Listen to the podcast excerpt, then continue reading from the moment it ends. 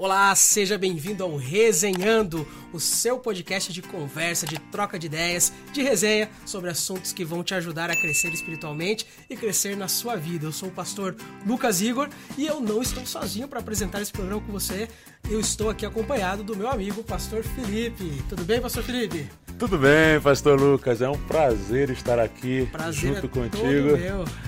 É, estávamos já sonhando com esse momento e Verdade. chegou esse momento, né? Graças Pra a gente estar aqui entrevistando pessoas que têm muito a acrescentar na nossa vida. E hoje nós Com temos certeza. um convidado muito especial, Lucas. Temos.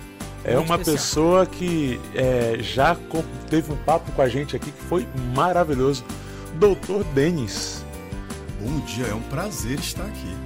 Uma honra, inclusive, estar aqui no nosso, na nossa inauguração do podcast, né? No Verdade. primeiro podcast. Exatamente. honra, A gente que já prazer. fez isso aí de propósito, já, já para ter um impacto inicial muito positivo, trazendo você aqui, viu? Fico honradíssimo, meu amigo. Honradíssimo mesmo.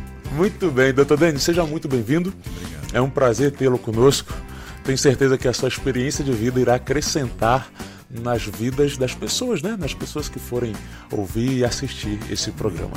É, mas antes, eu gostaria de falar para vocês que estão nos assistindo aí agora sobre algumas coisas. Eu e o Lucas nós temos alguns recados para você. O primeiro recado é a respeito da TV Novo Tempo. Você sabia que existe uma TV que tem programas 24 horas maravilhosos que vão trazer para você saúde, tanto física como mental e também espiritual? Pois é, essa TV é a TV Novo Tempo. Você pode estar se perguntando, mas onde é que eu assisto? Como eu faço para assistir a TV Novo Tempo? E eu vou te explicar agora. Olha, se tu for na tua Sky, lá no canal 31, na Oi TV é canal 1, na Vivo é canal 240, na NET é canal 184 ou 684 e na Claro é canal 27 ou 527. Lá tem um programa maravilhoso chamado Vida e Saúde. É um programa que acontece de segunda a sexta-feira, das 9 horas da manhã até umas 11 horas mais ou menos. Isso é horário de Brasília, certo? Horário de Manaus, coloca aí uma horinha a mais, tá bom? E também às 16 horas da tarde tem o reprise, beleza? Então deixo aqui para você esse grande recado. Se você quiser aprender algo maravilhoso sobre saúde, vem com a gente, vai lá na TV Novo Tempo. Ah, mas eu não tenho nenhuma dessas TVs canal fechado. Não tem problema. Você pode também assistir pelo YouTube TV Novo Tempo ao vivo e aqui em Manaus, canal aberto, TV aberta, canal 16. Beleza? Tamo junto, assiste lá que tem coisa boa pra você, sua família, suas crianças e pra todo mundo. Vale muito a pena, né? E eu também quero deixar uma dica especial para você aí que tá assistindo esse podcast, que tá ouvindo tal- também através da rádio web Novo Tempo Amazonas, uma dica muito especial que tem a ver com conhecimento. Tem muitas coisas que você pode dar para seus filhos que eles perderão, se estragarão, mas uma coisa eles vão levar para a vida toda que é a questão do conhecimento. Ainda mais quando esse conhecimento está associado à espiritualidade. E eu quero convidar você para você pensar seriamente na possibilidade de colocar seu filho na melhor escola cristã que nós temos no Brasil, que é a educação adventista, o colégio adventista. Eu, por exemplo, sou fruto da educação adventista. Estudei no colégio adventista, aprendi valores que hoje trago para minha vida e você também pode colocar seus filhos a ter a oportunidade de, além de seus filhos estarem aprendendo sobre conhecimentos gerais, também estarem se desenvolvendo naquela área tão especial que é a área da espiritualidade. Então fica a dica aí para você. Nós vamos deixar aqui na tela o número de telefone para você fazer contato e matricular o seu filho no colégio da educação adventista, que é muito além do ensino. Muito bem, Lucas. Além da educação é, infantil, nós também temos a educação superior, né? A educação superior, o, a educação adventista oferece para gente vários cursos de faculdade. Então você pode ter vários cursos de faculdade por um preço que cabe no seu bolso, muito mais em conta do que uma faculdade presencial. E tem mais outro detalhe: você pode fazer uma faculdade da sua casa através da internet, de um computador, de um celular, etc. E você também pode é, fazer com muito menos custo. Porque para você se deslocar da sua casa até uma faculdade presencial, tu tem que gastar ou com transporte, com gasolina, tempo que tu gasta e etc. Já na sua casa, é só ligar o computador, acessar a internet e fazer ali as aulas numa, no conforto da sua casa. Então fica aí essa, dica para você. graduações, várias graduações que nós temos, o EAD, e também pós-graduações. Aí na tela vai estar aparecendo o número de telefone para você estar entrando em contato, se você quiser estar é, cursando um desses cursos, para você investir na sua carreira, porque você precisa investir no presente para você ter sucesso no futuro. Fica aí a dica e que você possa fazer um curso maravilhoso e se especializar aí para o mercado de trabalho. Muito, muito bem. bem. Ótimo, né? Beleza. Fantástico, vale muito a pena. E hoje, então, a gente está aqui com o nosso convidado especial, Dr. Denis, meu amigo. Que é um eu tenho um prazer. carinho muito grande por você. E estamos muito felizes em recebê-lo aqui. E a gente quer conversar um pouquinho, trocar algumas ideias aí. Dr. Denis, conta aqui para o pessoal qual é a sua especialidade. Olha, primeiramente, muito obrigado pelo convite. É uma honra estar com vocês dois aqui. Conheci o senhor agora, mas o pastor Lucas eu já conheci aí de algum tempo. Admiro muito, o senhor sabe disso, quanto que eu admiro a sua palavra, o, o modo como o senhor transmite Deus. Né? Eu sou médico, sou neurologista, né? trabalho no Hospital Adventista de Manaus. O tempo passa muito rápido, parece Nossa. que foi ontem é. mas já vai fazer sete anos. Olha aí. eu estou lá no Hospital Adventista e é, tenho crescido muito. Né, em, em, em tanto campo, como ele falou, e eu acho tão bacana de dizer da saúde. A gente fala só de crescimento profissional, mas eu não consigo crescer profissionalmente se eu não cresço pessoalmente. É verdade. Né? Então, o, o, eu, eu, acredito que o meu trabalho e a minha proximidade com o Hospital Adventista e a Igreja Adventista me fez crescer muito nessa esfera que a gente não tem na faculdade. Né? A gente está vendo aí a faculdade à distância com um projeto a mais, mas a gente vê que normalmente não é isso. Então, você sai da tua faculdade muito técnico, Sim. mas tu esquece que existe saúde mental, que existe saúde espiritual, isso não é falado. e é isso, verdade. com o tempo, a gente vem praticado. Sou muito grato de estar aqui nesse momento para falar de algo que eu admiro bastante. Que legal. É. Que legal. Doutor Falo Denis. que só, tem que me interromper. Né? Fiquem à é, vontade. É para falar mesmo. E agora juntou três que gostam de falar, né? Não é? A gente tem que pedir Vamos senha aí. Então agora. vão ter que nos interromper. Doutor Denis, vem cá. Você mora aqui em Manaus, né? Hoje trabalha no Hospital Adventista uhum. de Manaus. Uhum. Mas você parece que não é aqui de Manaus. De onde você vem? Qual é a sua origem? Uhum. E o que, que, você fez para chegar aqui em Manaus? Como é que foi essa chegada aqui? Eu, eu costumo dizer que eu já virei manauara, né? É, né? Virei amazonense. Estou há 30 anos, mais, quase 30 anos, eu acho, um pouquinho até mais. Fala 30 para não entregar a idade, né? Mas vim jovem para cá, vim com meus pais, que são médicos, né? Vim do Rio de Janeiro. Certo. Sou carioca, carioca da gema, como chama, né? Quando uhum. é da capital. E vim para cá muito jovem e fiz a minha vida aqui, né? Uhum. Eu estudei aqui a, a, graduação. Agora a gente estava até falando. Tem, tem, até nona série agora, né? Isso. Na minha época. Nono, nono, ano, nono, nono ano. Não fala mais série. Não né? fala, a gente está é. tudo desatualizado. É. Mas fiz aqui o meu, meu segundo, primeiro grau, meu segundo grau. Fiz a faculdade de, de medicina aqui, fui da primeira turma da UEA, né? Olha que legal. Logo assim que lançou, tive a, a honra de inaugurar a UEA. Top. E fiz residência médica de neurologia aqui em Manaus também, né? Então me fixou muito aqui. Hoje eu me considero mais amazonense do que carioca, sendo muito sincero. Né? Tem aquele ditado: comeu jaraqui. Não sai mais daqui. Não sai daqui. É né? isso mesmo. E o jaraqui é gostoso. Você é sabe bom. que a minha sogra, ela fez isso quando eu vim aqui conhecer a minha, minha esposa, né? Uhum. Na época, minha namorada, a minha sogra ofereceu vários peixes e ela me apresentou pacu, sardinha, tambaqui, mas o jaraqui. Não podia faltar. Não podia faltar. E ela ofereceu com tanto prazer: olha, isso aqui é o jaraqui. Quem come jaraqui não sai mais daqui. E eu pensei: eu vou comer o jaraqui, vou casar com a tua filha, vou meter o pé daqui. mas aí, meu amigo, tô aqui já há oito anos. Destino. e... Criou raízes aí. Olha o é? jaraqui. Comeu o jaraqui. Exatamente. Pode crer. É isso mesmo. E, e Denis, doutor Denis, você. É Teve alguma formação assim que envolveu religiosidade na sua vida, desde que você nasceu? Olha, Como é que é eu, eu, sua história? Eu, na verdade, assim, eu não tinha muito da espiritualidade ligada à minha vida. E é uma coisa que eu gosto sempre de falar, assim, sabe, pastor, que pastores, uhum. que é, se você, por exemplo, tem um filho, vocês descobrem que tem um filho, né? E esse filho de vocês é um filho que é mal criado. Não faz o que você pede, não faz o que você manda e nem reconhece que tu é pai dele. Tu não ia aguentar isso muito tempo. A gente é ser humano. Vai ter uma hora que a gente vai olhar e vai falar: quer saber? Larguei de mão esse menino, rapaz. É verdade. Não tem, não tem jeito. Mas eu fui esse menino E Deus nunca me largou de mão. Nunca, nunca. E é e é aí que a gente vê, né? Cara, eu fico pensando assim no que Deus vê pra gente.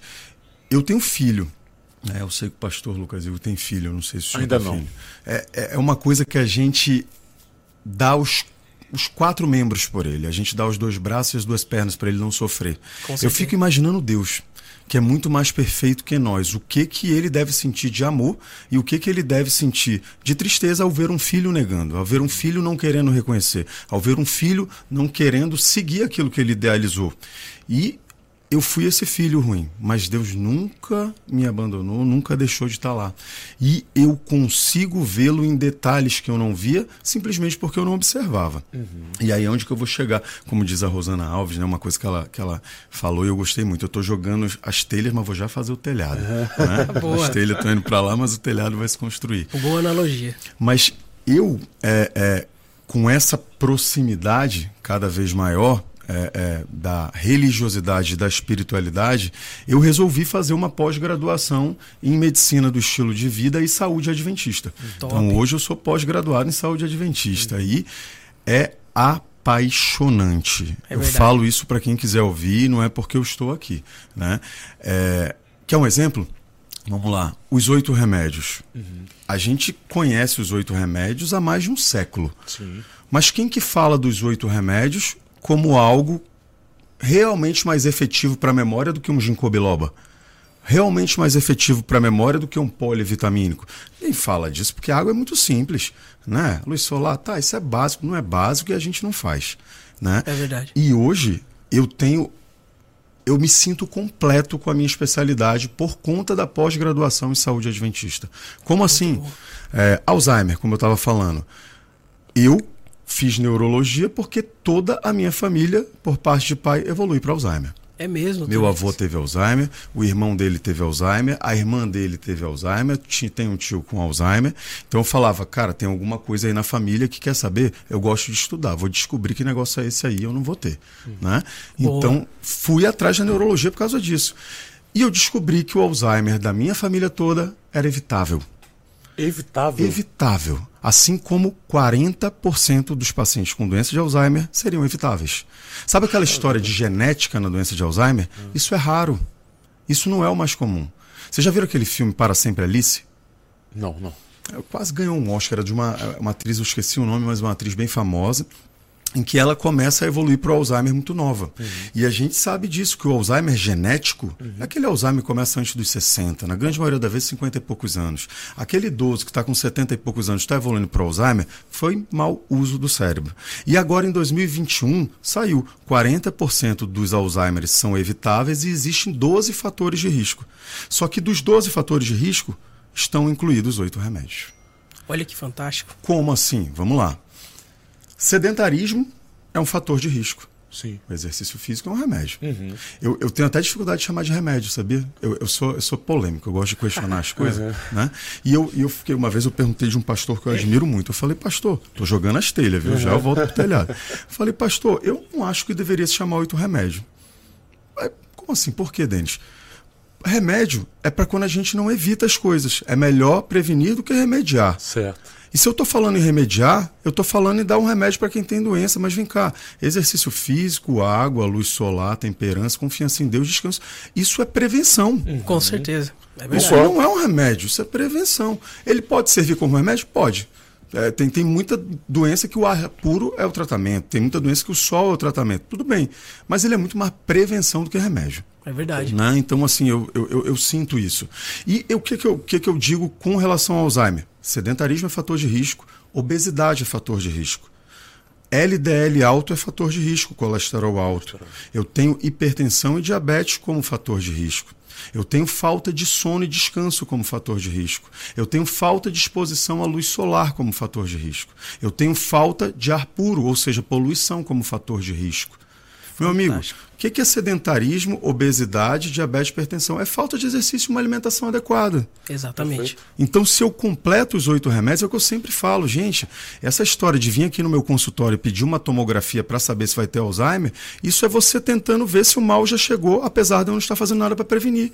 Muito melhor do que você vir aqui fazer uma tomografia que tem a quantidade de, radio, de, radiativa, de, de radiação de 100 raio-x, hum. uma tomografia que vale a radiação de 100 raio-x. Nossa. Então, meu amigo, você vai acabar com câncer de tireoide tanto fazer tomografia.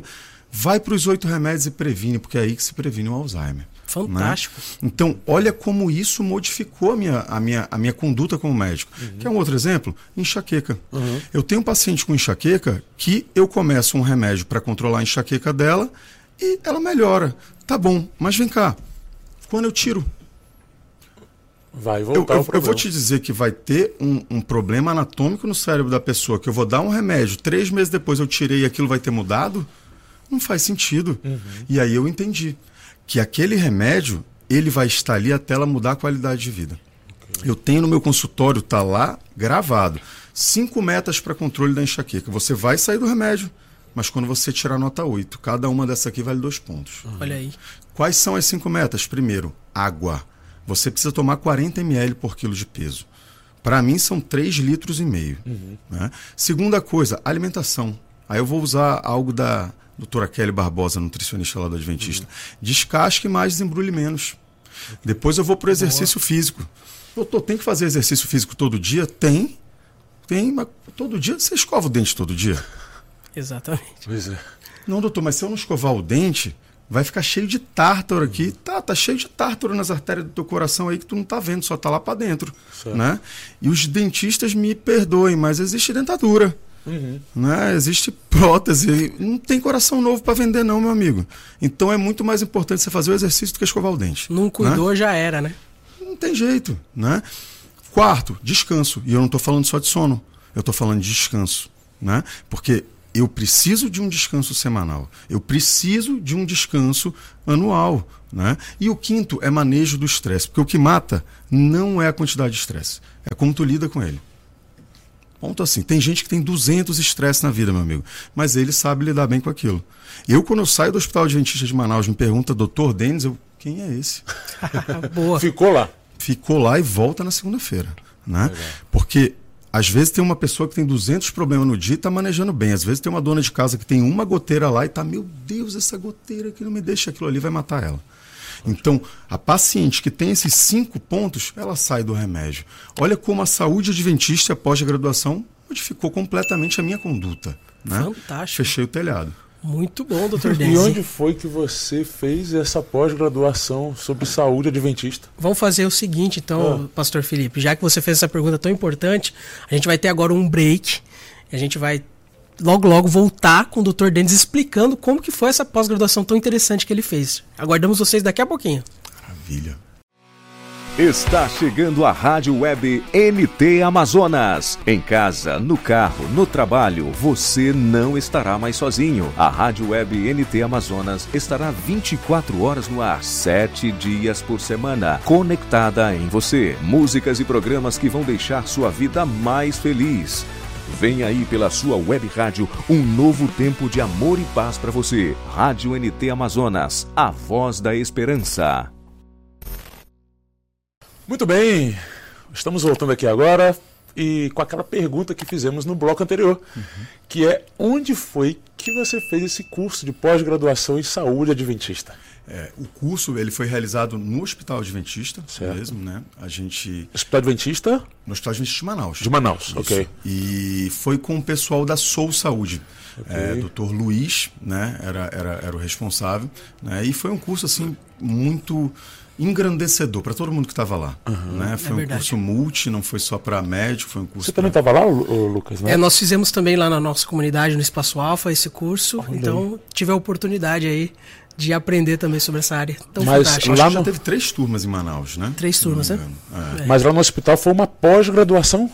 Mas lá também. Eles fizeram é a primeira mesmo? turma no hospital e a segunda turma foi no com o pessoal Alfa. do Espaço Alfa. Ah, então uma pós-graduação, um trabalho de conclusão de curso, tudo, tudo, tudinho. Tudo, tudo, tudo, tudo, Reconhecido. Reconhecido, com que diploma legal, certificado. Cara, que legal. É. Bacana, bacana. Sim. Olha, eu tô com uma curiosidade aqui, doutor Denis, sobre eh, como foi que você chegou aqui em Manaus. Você falou que viveu no Rio de Janeiro, uhum. você falou um pouquinho que é, tu tem uma descendência, né? Uhum. É, uma ascendência, na verdade, comunidade judaica. É e eu queria saber um pouquinho dos seus pais, da sua família uhum. e também como que você chegou aqui em Manaus. É, é, faz, faz um, um tempinho aí, né? Pouco tempo, esses dias atrás, pô. esses dias. Logo. 30 anos é garoto. Não é, rapaz, passa rápido. Foi, é, a gente, na verdade, meus pais são médicos, meu pai e minha mãe, e eles vieram trabalhar como médicos no Amazonas, mas, diga-se de passagem, não foi em Manaus, foi em Manacapuru né, há mais de 30 anos atrás, né? Eu, eu costumo brincar que Manaus não tinha nem shopping ainda, só tinha o Secomis. Secomis. Secomis era o shopping. Famoso Secomis. E, e, rapaz, olha para é, que lembrança que eu tive agora, né? Tive um déjà vu, como o pessoal fala, uhum. né? Né? Para quem não sabe, déjà vu não tem nada a ver com vida passada, é uma crise epilética do lobo temporal, tá? Olha aí. Só, só Pronto. Crise claro epilética isso. do lobo temporal. Acredita nisso? Então vamos lá, lobo temporal. Lobo, Qual é temporal, o lobo temporal? É o lobo que fica aqui, é um lobo da memória. Uhum. Se ele dá um curto-circuito, fica uma informação, já vivi essa cena antes ou não mas isso é uma crise epilética, a gente tem várias, uhum. viu? Isso não significa epilepsia. Uhum. Você está dormindo lá e você acorda sonhando que está caindo, você dá um tremor. Uhum. Aquilo é uma crise epilética que a gente Olha, tem só. também, né? Mas voltando ao assunto, certo. o déjà vu, né?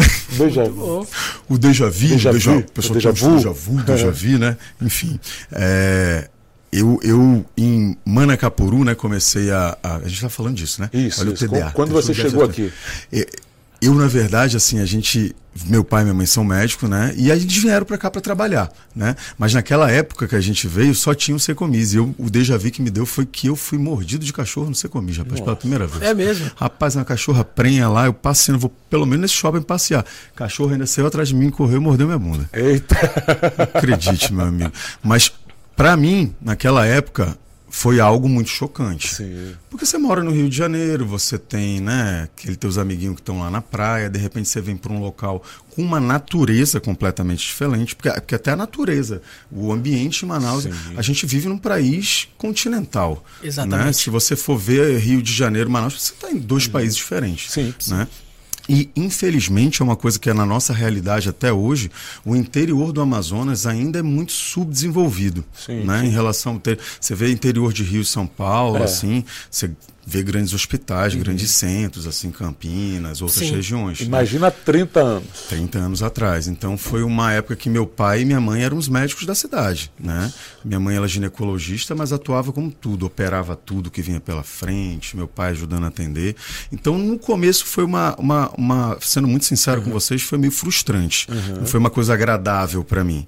Mas o que eu falo hoje é que virou a minha terra mesmo e eu não saio mais daqui, né? Eu aprendi a gostar e como tudo na vida, não vai ter perfeição. Uhum. Mas se você for levar todos os, os pontos, Manaus é bom demais para mim. Né? Verdade, né? Foi Manaus que, que, que eu fiz minha vida, que eu fiz minha família, né? uhum. né? que eu conheci as pessoas que eu mais amo.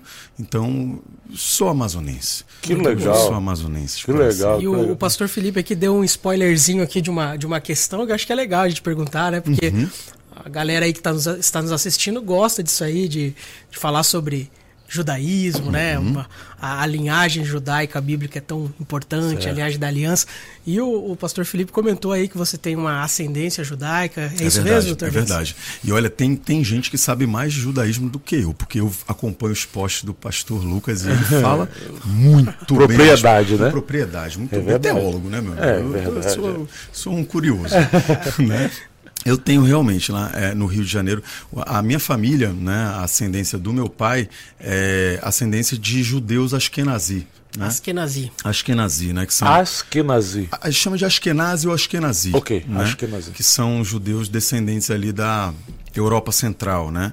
E a minha família, eu, inclusive, eu descobri recente que da onde vieram mesmo, né? Uhum. Eu, eu achava que era da Rússia, uhum. mas antigamente, com aquela União Soviética, tudo que virava meio Rússia Sim, ali, né? é verdade. Mas eles são romenos, né? da Romênia. Legal. Terra do Drácula. Terra do Drácula. Terra do Conde Drácula, né? Mas é da Moldávia, né? De uma área ali chamada Moldávia. E ali, como é, é, é, a gente estava até conversando, mais do que propriamente uma religião, o judeu ele é, é como se fosse um povo. Né? Porque eles vieram de uma região, né? E eles tinham essa essa ideologia de não se é, como fala, não misturar a raça judaica. Sim. Então eles faziam, é, é, eles até hoje né, ainda tem muito isso, questão de que um judeu case com um judeu. Exatamente. E havia aí muita consanguinidade, né? É primo verdade. casando com primo, né? Irmão casando com, enfim. Mas é por isso que a gente tem, inclusive, se olhar em livros de medicina, tem um monte de doença de judeus que nazi. Né? Então, por quê?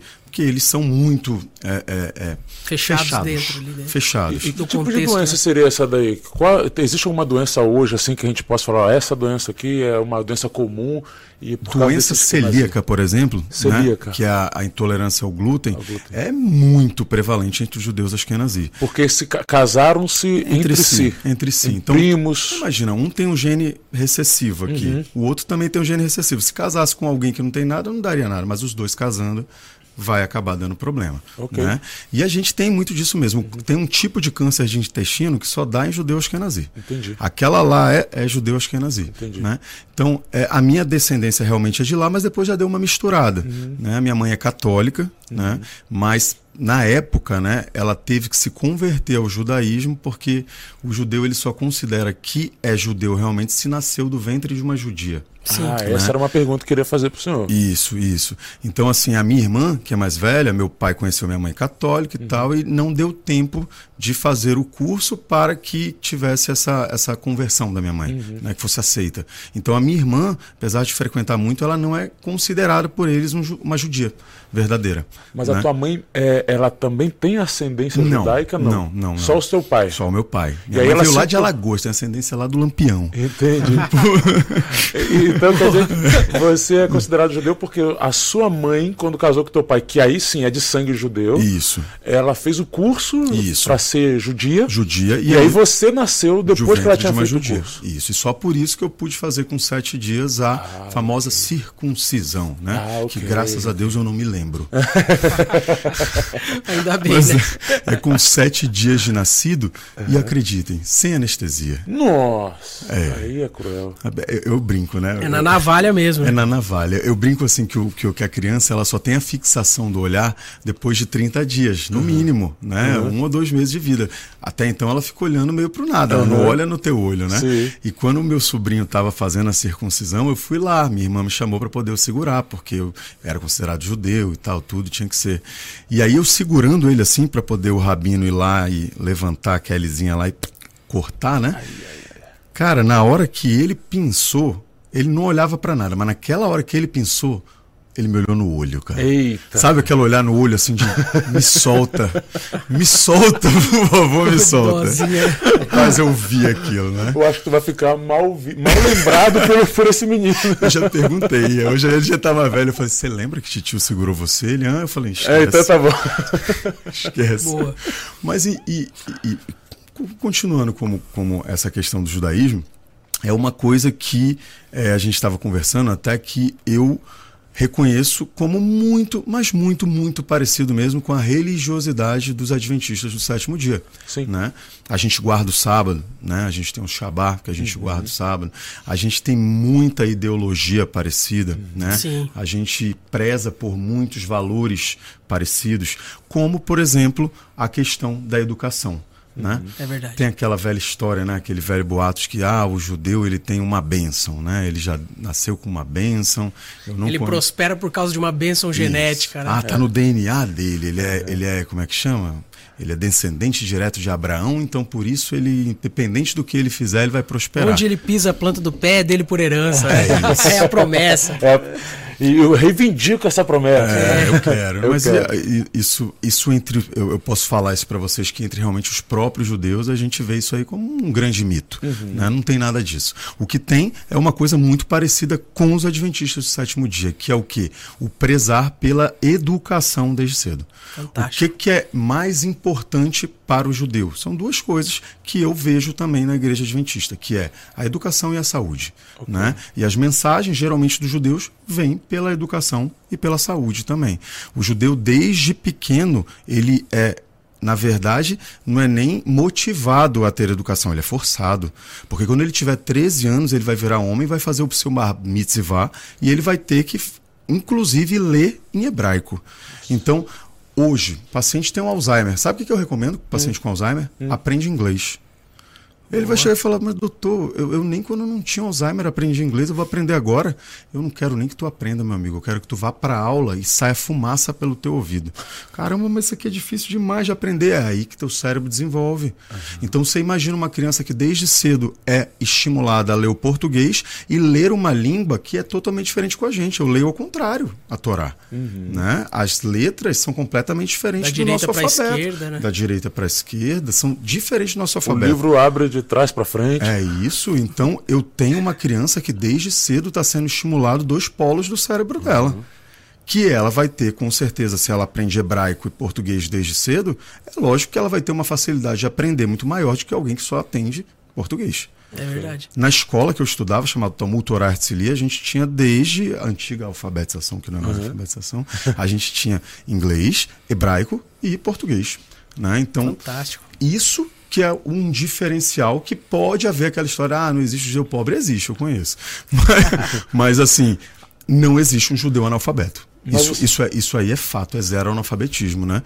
Então, olha a semelhança que a gente tem. Hum? Que legal. Doutor, você falou para a gente também, em off aqui, que a questão do, do estudo é muito levada a sério, você falou aqui também para a gente, mas que quando uma pessoa não estudava, uhum. ou um judeu não estuda, é, é, como se fosse uma derrota, fosse é um... É isso. Como é que é visto? Como é que é essa, essa impressão lá? O, o judeu, ele foi, ele, ele tem desde cedo uma educação de prosperar, né? De como você vai fazer na sua vida para prosperar. E diga-se de passagem, não é só prosperar da, do, do, ponto de vista financeiro, uhum. né? Eu estou falando de prosperar na vida. E aquilo que a gente falou, prosperar na minha vida espiritual. Não tem como você ser um judeu que não frequenta a sinagoga. Uhum. Né? Prosperar na minha saúde mental, porque todo Shabá, que é o, que é o sábado que a gente guarda uhum. como os adventistas, né? É, tem ensinamentos, não é simplesmente eu vou ficar lá e vou ficar é, sem fazer nada, descansando, não. Eu vou ter aquele descanso na minha pausa do meu trabalho e nas nossas reuniões vamos falar sobre coisas que vão fazer você crescer na vida. Okay. Né? E são ensinamentos sobre trabalho, ensinamentos sobre comércio, ensinamentos sobre é, relacionamentos pessoais, relacionamentos amorosos, como devo tratar a esposa, como deve tratar o marido, qual o papel de filho, qual o papel de mãe. Então, isso tudo faz com que ele espere que você seja muito bem sucedido. Que legal. E a partir do momento que eu tenho um judeu que recebeu toda essa orientação, uhum. teve todo esse estudo, porque eles prezam muito para o estudo. Ah, o judeu ele não está tendo dinheiro para estudar, a sinagoga vai pagar. Uhum. Ele quer fazer faculdade de medicina, não vai conseguir, a sinagoga vai pagar. Uhum. Né? Então, assim, se apesar de todo esse apoio que ele tem, ele ainda assim não prosperar, uhum. aquilo é uma grande derrota. Né? Aquilo é uma grande decepção. É a decepção da família. É, e você percebe que isso tudo que acontece na vida de um judeu, então, não é fruto do acaso. Não. É um processo, é um processo. que acontece de educação desde o ventre materno por toda a vida, né? Mas que para eles, eles gostam de guardar. Sim. Eles não, não, divulgam isso, não é divulgado no Google como é que é a reunião. Uhum. Eles, eles guardam, então fica meio que um mistério. Uhum. Como que eles prosperam? Uhum. Eles prosperam porque ele dá o sangue ali desde cedo. E se não der, você é a decepção. E quem quer ser a decepção da família, a gente prefere apanhar do que ser decepção. e é o famoso, é, é o famoso provérbio, né? Ensina a criança no caminho que deve andar e quando for grande não se desviará dele. É Aprende os conceitos desde pequeno, reproduz na vida e automaticamente isso vai trazer sucesso espiritual, vai trazer sucesso profissional, sucesso financeiro. É isso. Porque você fortalece ali o, os fundamentos da educação, é né? Isso. isso é extraordinário. Olha, uma, uma, uma grande lembrança que eu tenho do meu avô meu avô me chamava de Chukali. Chukali é, um, é, um, é uma coisa carinhoso, assim, em Yiddish, né? Que é a linguagem hebraico com alemão, né? E ele sempre me falava uma coisa que eu nunca esqueço. Ele falava, é, você pode ser o que for, uhum. mas você sempre tem que manter o seu caráter. Você sabe o que é caráter, filho? E ele repetia, repetia, repetia. Caráter é quando você faz a mesma coisa longe da pessoa e perto da pessoa. Você é a mesma pessoa quando você está sozinho e quando você está no meio da multidão. Isso é caráter. Olha que fantástico. Né? E, e isso é prezado. É, isso é ensinado. Isso é um valor que, assim, para o meu avô, era um valor que ele queria me passar muito mais de como fazer um comércio, que ele sabia muito bem. Mas isso era o que ele me repetia. Né? Isso, então... isso é tão fantástico, pastor Felipe, só complementando esse pensamento, que numa sociedade que a gente vive, onde parece que as famílias terceirizam todo o processo educacional das crianças é, seja para instituição de ensino, seja para qualquer outra coisa, para babá, uhum. na cultura judaica, que é na realidade a cultura bíblica, uhum. é o pai, o avô ensinando para o filho, para o neto. Uhum. Que fantástico que é, é isso, isso, né? Porque é isso. isso. traz uma base que é fundamental. E aí fica a dica aí para quem está assistindo nosso podcast, ó, valorize seus filhos, é dedique isso. tempo para eles. O é maior presente que você pode dar para a vida deles não é a bola, não é o videogame, é a sua presença, os seus ensinamentos que vão ficar guardados guardados no coração e reproduzidos para a vida, né, pastor Felipe? Muito Isso. bem. Então a gente, podia, a gente poderia resumir que o sucesso não tem a ver com é, linhagem não.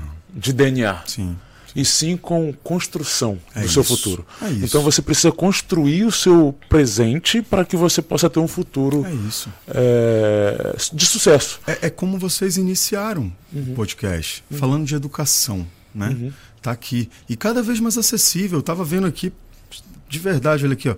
Cursos por 249 reais por mês. Muito né? barato. Então, assim, hoje em dia, a educação tá aí, tá certo. A gente estava brincando que a gente é da época da Barça. Se é. eu quisesse saber alguma coisa, eu tinha que esperar o homem da Barça chegar com o próximo livro.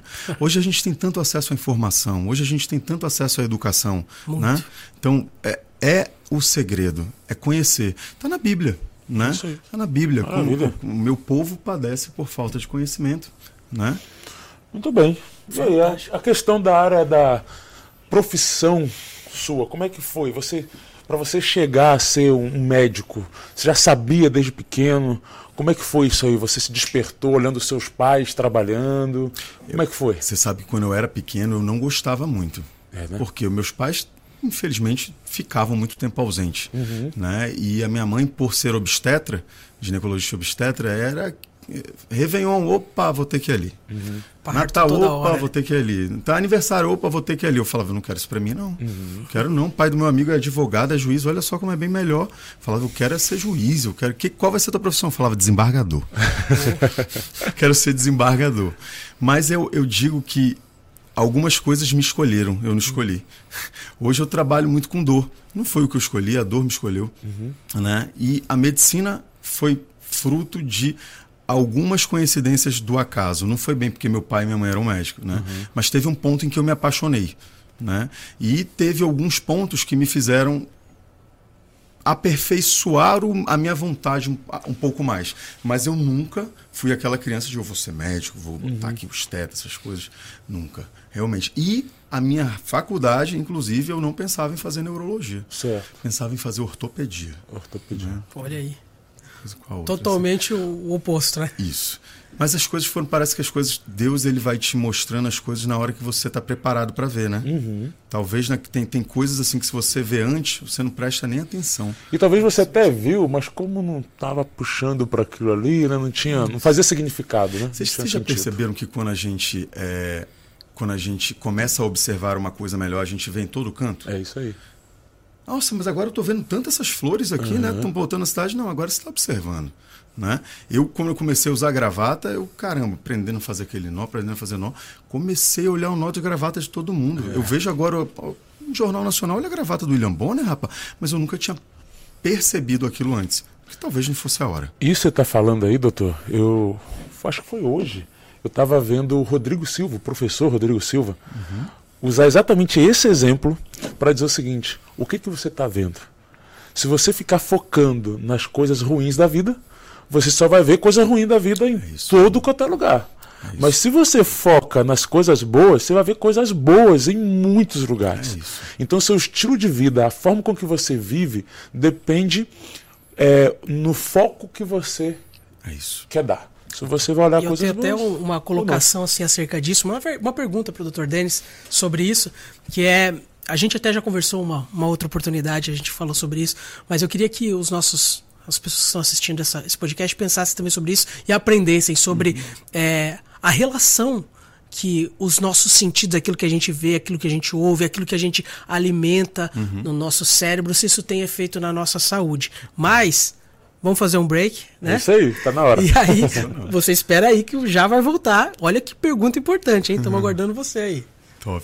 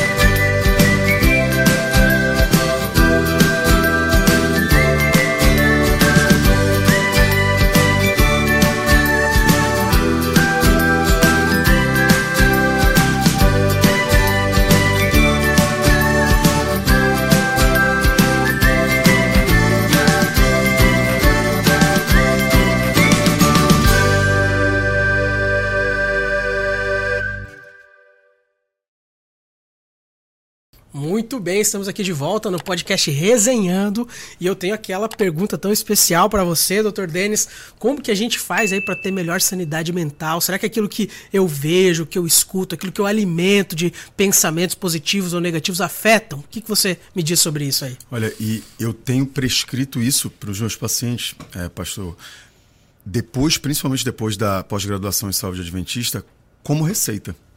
Né? Como receita, gerenciamento do pensamento. Porque veja bem, a gente tem um sistema que a gente chama de sistema límbico. Né? O que é o sistema límbico? É o sistema do instinto que a gente tem. Né? Amígdala, hipotálamo, giro do símbolo lá no cérebro. O que, que eles fazem? Tudo aquilo que te mantém a preservação da vida. Então, ele te faz querer buscar alimento, querer buscar abrigo, querer buscar uma companheira para poder você é, é, se reproduzir. Mas isso é instinto animal. A gente tem um circuito chamado circuito mesolímbico, em que há a conexão do sistema límbico com o teu córtex pré-frontal. Até o século XVIII, a neurologia não tinha muita ideia do para que servia o córtex pré-frontal. O que, que se pensava? Que o lobo frontal era só movimento. E a gente sabe, por exemplo, que o lado direito do cérebro movimenta a minha mão esquerda, minha mão, o meu lado esquerdo, lado direito. Só que isso é no giro pré-central, um pouco mais lá atrás. Há um giro pós, na verdade, pré-frontal, não pré-central, pré-frontal, que fica na frente do frontal, que é responsável pela modulação do teu comportamento. Então, o que, que significa? Seria tipo essa parte aqui atrás da testa. É logo atrás da testa, logo aqui. Né? Então, o que, que seria isso? Eu recebo um estímulo do lobo límbico e o meu lobo pré-frontal vai avaliar aquilo com a razão e vai me dar uma conduta. Vou Sim. ter um comportamento mediante a minha avaliação do meu lobo frontal. Né? O que, que a gente descobriu? Teve um, um, um cidadão chamado Phineas Gage, com PH, Phineas Gage. Fala Phineas mesmo, que é, é descendente Meu nome é Phineas. Meu nome é Finéas, é, né? Enéas, né? Mas aí é vou botar A gente está se entregando, que a gente é, é Quem é dessa novo aí, gente, não entende. é que o pastor Enéas. Tem uma certa idade. Mas era um Busca candidato lá. que há muito tempo atrás É verdade. foi candidato. A gente tirava não é do braço. meu tempo e do Denis, não. Nem era Finés, era Enéas. Enéas. Mas como é Finés, parece, né? Parece, É, parece. Tudo isso. E aí, quem era o Finés? O Finés é uma, é uma história sensacional. Eu gosto muito dessa história. Tanto é que o crânio dele está em, tá em museu agora na Europa. Né? Olha. O crânio do Finés Gage. O que, que ele era? Ele era um americano que trabalhava numa ferrovia, em que na época eles não tinham maquinário, então a estaca para cravar a ferrovia eram eles mesmos que colocavam, né? Aterravam aquela estaca da ferrovia. E num- teve muito ali nos Estados Unidos aquela guerra entre o sul e o norte, né? E naquele, naquele local da guerra civil tinha muitas minas, né? Minas que o cara pisava lá, puf, explodia. E na ferrovia, por acaso, tinha uma. Quando ele botou a estaca, a lança na mina, ela voltou, explodiu, levou, arrancou daqui o olho dele e parte do lobo frontal dele. Por incrível que pareça, em 1800 e pouco, mesmo com descrição dele ter drenado um litro e meio de pus do cérebro, ele conseguiu sobreviver. Olha só. E ele, por incrível que pareça, não tinha alteração do movimento. Mas como assim? Ficou um pedaço do lobo frontal dele na estaca. Saiu um pedaço do olho e do, lobo frontal dele. O crânio dele está nos museus da Europa, que, que pode ver. Como que ele não parou de movimentar? Para que serve então essa parte do, do, do- cérebro que ele perdeu? Ficou aquele vazio. Né? Sim. Mas Finés Gage se recuperou. Se recuperou e voltou para o trabalho, mas se tornou uma pessoa completamente diferente. Né? O chefe dele falava: Você tem que fazer isso, ele faz você. Né? Passava uma mulher bonita, ele, rapaz, se tornou um cara completamente Perdeu intransigente e sem filtro. Né? Você pode até estar olhando aqui e fala, pô, mas o doutor Denis é chato, né? Fala que só. Mas por que, que eu não falo? O doutor Denis é chato, fala que só. Meu lobo frontal falou não é adequado. Aí dá problema. Finés Gage perdeu isso. E foi aí que a gente entendeu a função do teu lobo pré-frontal. Olha só de novo a história das telhas e do telhado. Agora eu quero fazer o telhado. O teu lobo pré-frontal, ele é sim estimulado e como tudo no teu corpo é passível de aperfeiçoamento e de aprimoramento. Olha aí. Como assim?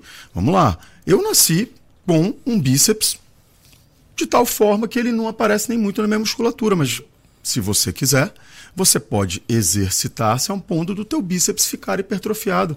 Por que, que eu não posso fazer isso com o meu cérebro? Ele não é um músculo, mas está provado que ele cresce. Olha aí. E a prova que ele cresce Ah, lembra aquela história? Neurônio não se reproduz, né? Neurônio não se divide. Depois de um certo tempo você não aprende nada. Isso é tudo balela, né? Tudo balela, o neurônio se reproduz, ele precisa ter estímulo, senão não tem necessidade. né? Por que, que a pele se reproduz? Porque eu preciso estar sempre trocando. Mas se só aqueles neurônios estão fazendo a sua função, eu não preciso reproduzir. Né? Então, como que eu reproduzo o neurônio? Quando eu preciso dele, quando eu estimulo ele. E como que eu faço para estimular o meu lobo pré-frontal, que é o lobo da decisão? Acredite se quiser, eu me surpreendi ao estudar isso e realmente tomei um, um- um grande choque com oração. Não existe nada que aumente o fluxo sanguíneo para o lobo pré-frontal, que é o lobo da decisão, do que a oração. Olha que Há quanto Extraordinário, hein? eu, eu, lhe, eu lhe digo, eu faço uma ressonância que eu consigo fazer no Hospital Adventista de Manaus, que é uma ressonância funcional. O que, que é isso? Eu boto o paciente dentro da máquina de ressonância magnética e de repente eu falo, eu boto ele para escutar alguma coisa. Aquela área da audição no lobo temporal vai ficar vermelha porque encheu de sangue. Né? Eu coloco ele para ver alguma coisa. Eu falo, abre o olho. Ele abre o olho, ele vê alguma coisa. Aquela parte do lobo occipital dele enche de sangue. Quando ele começa a orar, a parte do lobo pré-frontal dele aumenta em 7 ml por minuto a quantidade de sangue. Olha com que oração. bênção, rapaz. Rapaz, Fantástico. Então, né? eu tô aqui em êxtase aqui E- agora. então, e- eu não, eu não orava, meu amigo. Não orava. Então aí vem cá, isso hipertrofia o cérebro. Sabe o que eles começaram a ver? Que é tão. A descarga dopaminérgica é tão grande quanto a do amor. Só que ele libera também vasopressina, norepinefrina e cortisol, porque a oração, ao contrário do que muita gente pensa, ela não te relaxa como meditação, ela te estimula. Ela estimula teu cérebro. Ela te faz uma conexão que você parece que não tinha. Aí eu vou entrar no ponto de Deus no cérebro, que também está lá, por incrível que pareça. O que mais que está lá dentro? Ponto da gratidão. Quando eu exerço a gratidão, aquilo ali enche de sangue Também. também. Quando eu tenho empatia, aquilo ali enche de sangue. Quando eu me coloco no lugar do outro, aquilo enche de sangue. E nesse estudo de um de um estudioso chamado Andrew Newberg, né, que fez o capacete do medo de Deus, que eu vou falar, ele eh, descobriu que aumentava o volume de sangue. Ele falou, cara, será que se eu botar esse pessoal orando durante oito semanas, o volume fica ainda maior do que os 7 ml? Ele descobriu que não. Fica nos 7 ml, mas ele descobriu uma coisa incrível. Havia uma hipertrofia do córtex pré-frontal oito semanas depois. Havia Na- aumentado de tamanho. Aumentou de tamanho. Desenvolveu. Desenvolveu.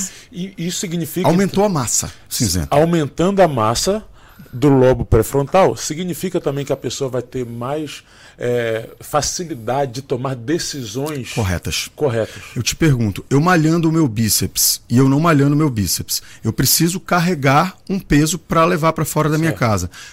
Qual vai ser a pessoa que tem mais facilidade? Aquela que malha o bíceps ou que não malha? Aqui Que malha. malha. Se eu preciso tomar uma decisão na minha vida e eu estou sendo estimulado pelo meu lobo límbico, mas é o meu lobo pré-frontal que vai tomar a decisão, de onde vai vir a melhor decisão? Aquela pessoa que é ambientada a orar e que é ambientada a ter gratidão ou aquela que nunca ora?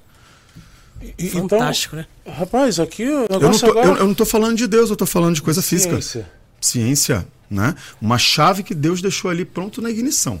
Né? Doutor, pergunta. Outra coisa, Ah, ajoelhar também aumenta a quantidade de sangue no lobo pré-frontal. Só ajoelhar e fazer assim. tá de brincadeira. Segura essa, hein? Bota na internet que você vai ver. O fato de ajoelhar e fazer assim aumenta a quantidade de sangue no lobo pré-frontal. Parece que ele já está preparando para a oração. Não adianta, né? Deus já colocou isso inato no ser humano. É né? isso. E se não fizer, dá vazio. Bate vazio. E aí, ó, um parênteses aqui agora fala do, do pastor, né?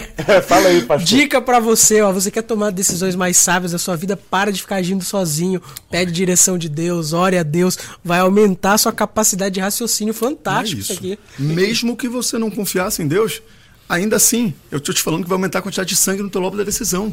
Né? Então, ó, até você que é ateu que tá assistindo, ore que você vai ficar com o cérebro mais robustecido. E vai ter um poder de decisão tão grande que quando hipertrofiar esse cérebro, ele deixa de ser ateu. Doutor, É verdade. muito bem, muito bem. Doutor, outra coisa, então quer dizer que eu preciso de- decidir é, qual dos dois sistemas eu vou alimentar mais? Uhum. Ou o límbico ou o parafrontal? parafrontal? Pré-frontal. Pré-frontal. Pré-frontal. Porque é, eu posso estar é, alimentando mais o meu sistema límbico Pode. com, algum- com as minhas atitudes, Pode. não- É um, com, com o que eu decido fazer, com o que eu decido ver, o que eu decido ler. ou é um ou é outro. a gente não consegue os dois usando juntos. Né? Ou eu ajo pelo meu sistema límbico, impulsivo, ou eu, eu, eu fiz até uma postagem que eu, eu, eu, levei naquela brincadeira, né? Já viu aquela história de que tem um anjinho aqui, um diabinho aqui do lado? Pronto, o diabinho aqui é o teu sistema límbico, o anjinho aqui é o teu lobo pré-frontal. Né? Então, se eu hipertrofio e desuso o meu, meu lobo pré-frontal, o sistema límbico começa a comandar. Olha né? só. E aí é. eu, eu começo a ser motivado por impulsividade. Né? Eu começo a ser é, é, mais impulsivo, menos prudente. Né? Isso que você acabou de falar me lembrou um texto, pastor Lucas, de Romanos 12, Ótimo. 1 e 2. Ótimo. Que diz assim, ó. E aí você comenta aí, na uhum. parte da ciência, uhum. o que a Bíblia diz. Portanto, irmãos, exorto-vos pelas compaixões de Deus, que apresenteis o vosso corpo como sacrifício vivo, santo e agradável a Deus, que Gratidão é o vosso aí, culto racional. Uhum. E ele continua: E não vos amoldeis ao esquema deste mundo. Estou lendo na versão Almeida 21. E não vos amoldeis ao esquema deste mundo, mas sede transformados pela vossa mente, para que experimenteis qual seja a boa, agradável e perfeita vontade de Deus. É isso. E está atual hoje, dois mil anos depois. Olha uma coisa que eu fico intrigado, cara. Se você faz um, pega um livro de neurologia de 20 anos atrás, ele não tem nada a ver com agora. Mas esse aí serve por dois mil anos, né? Fantástico, né? É de arrepiar, viu? É de arrepiar, meu amigo, é de arrepiar. Aí é, é, me surgiu assim uma, uma questão, né? Se por um lado eu tenho a possibilidade de, de aumentar a minha capacidade do, do lobo pré-frontal com oração e etc, né? Gratidão. É, existe algo que eu faça em meus hábitos que pode, ao invés de aumentar, diminuir? Existe. E aí que a gente começa a entender na neurologia que existe mesmo uma guerra entre o bem e o mal. Né? Existe uma guerra entre um ser superior que quer te fazer pensar e ver verdadeiramente para quê? Para te ver melhor. E existe um ser que realmente quer te ludibriar que quer apagar a tua visão para que você ache que aquele melhor para você é o melhor, mas está te escravizando. Que é um exemplo que a gente conversou, a pornografia. A pornografia, ela infantiliza o teu cérebro a um ponto em que você perde a capacidade do teu lobo pré-frontal. Como assim infantiliza o cérebro? A gente tem filho. Se a gente, vocês sabem disso, entra num elevador com teu filho com alguém que tem algum problema, por exemplo, ah, o cara não tem um braço. Tu fica lá com teu filho falando, não fala nada, não fala nada, não fala nada, não fala nada. Não fala, não fala, não fala. Porque ele vai falar, papai, por que, que ele não tem um braço? Né? Porque o lobo pré-frontal dele está em desenvolvimento, ele não tem filtro. Exatamente. Ele vai falar o que ele pensa. A pornografia comprovadamente faz isso com o nosso cérebro. Por quê? Ela ativa o teu sistema límbico. Ela alimenta o teu sistema límbico, que assim como tudo na nossa vida quer sempre um algo a mais. Então, se o meu sistema límbico me deu ali se você for ver, quando uma pessoa vê pornografia, ela alimenta e enche de sangue as mesmas áreas do, cé do cérebro de quando ela está praticando sexo. Então aquilo ali vai dar um prazer para ela muito mais fácil. Eu preciso esperar casamento, eu preciso conquistar a mulher, eu preciso falar com o pai e a mãe. Não, eu posso olhar no meu celular de fácil acesso. E isso vai perdendo a graça, pastor, porque aquilo que ativava o sistema dopaminérgico dele, porque quando a gente faz essa conexão com o lobo pré-frontal, tu ativa a dopamina, tu ativa o teu sistema dopaminérgico. Se você não faz, você fica em falta. E teu corpo quer dopamina, mas ele consegue com a pornografia. E essa pornografia vai deixar esse sistema dopaminérgico límbico cada vez mais forte. E esse cada vez mais forte vai precisar de alimentos cada vez maior. E aí aquele normal, usual, já não começa a alimentar mais o sistema límbico. Aí ele começa a querer ver violência. O cara vai sexo, se degradando, né? Sexo com violência, aí vem sexo com animal, aí depois, ele vai cada vez querendo buscar pedofilia. mais pedofilia e todos os outros, né, é, infelizmente, os detritos da nossa sociedade. Né? Então você vê que essas pessoas são pessoas muito mais propensas à violência, são pessoas muito mais propensas à agressão e decisões ruins na vida. Né? Então, aquela história de que parece uma liberdade, olha, eu tenho uma liberdade, eu não estou mais preso àquilo de ter que fazer o que a sociedade quer. Na verdade, é uma escravidão, em que o normal para ele não tem mais tanta interesse. O que ele ia fazer com a esposa dele, que traria muito prazer, já não vai dar tanto porque ele está acostumado com coisas mirabolantes. Né? E isso, em estudos, mostra. Você tem maior disfunção erétil e menos libido nessas pessoas. Eles se tornam cada vez mais assexuados. Eles pensam que estão sexuados, mas eles se tornam cada vez mais maníacos e menos sexuados verdadeiramente.